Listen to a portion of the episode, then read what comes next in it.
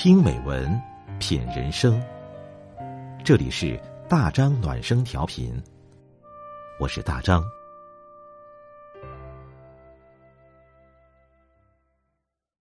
朋友你好，大张暖声调频，欢迎您关注订阅。今天我们分享的文章是：体面的生活和钱无关。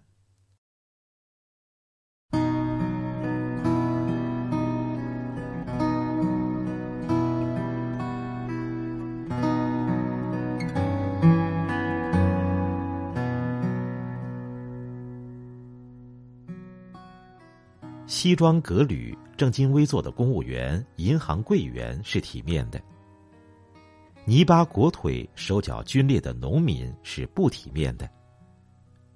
关于体面，很多人都有着直接肤浅的判断。首先，薪水一定要高；其次，着装要优雅时尚，最好是牌子货；再者，生活一定要过得小资。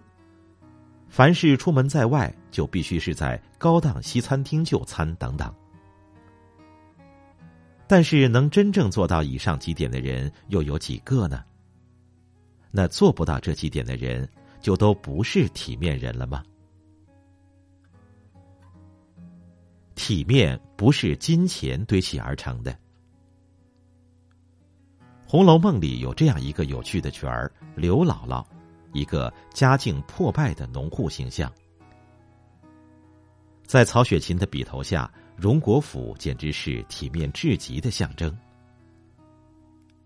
刘姥姥第一次进荣国府，便看到门口两旁气派的石狮、满门的轿马、挺胸叠肚的看门人，使得她战战兢兢，见人就称太爷。第二次入荣国府的时候。见到的则是家宴螃蟹宴。这一顿的银子够我们庄稼人过一年了。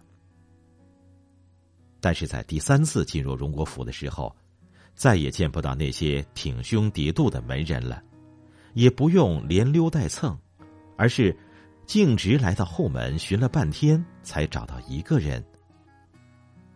而在见到凤姐时，那位嘴角犀利、打扮高贵的凤姐。已不再雍容华贵，而变为骨瘦如柴、精神恍惚。最后贾家的落魄，证实了物质丰厚的体面是经不起时间冲刷的。谁也无法预见下一秒的兴衰荣辱，最终金钱堆砌出来的体面，更像所谓的泡沫。还记得那首前段时间唱火的《平凡之路》吗？歌手朴树用沧桑的歌喉诉说了许多关于人生的沉浮。我曾经跨过山和大海，也穿过人山人海。我曾经拥有着一切，转眼都飘散如烟。我们奔波劳碌一生，是为了过上体面人的生活。因为你坚信金钱可以买来光鲜亮丽，可以买来锦衣玉食，甚至可以买来旁人的尊重和服从。但实际你的生活过得一塌糊涂，每天下班回来的时候，已经是一副狼狈不堪的模样，浑浑噩噩蜗居在阴暗的出租屋里，不想修整杂乱的壶茶，不想处理泡在洗碗池里的碗筷。其实你要走的并不是那个砥砺前行、奋发图强的草根逆袭之路，而是去努力做一个体面的普通人，就算是最好的人生。或者说，努力做好一个体面的普通人本身，就是对浮躁社会的最好逆袭。那些在报道里出现的富人，他们一掷千金、骄横跋扈。在国内国外的诸多行为令人齿冷作呕。表面上他们穿得很体面，但本质上却是肮脏龌龊。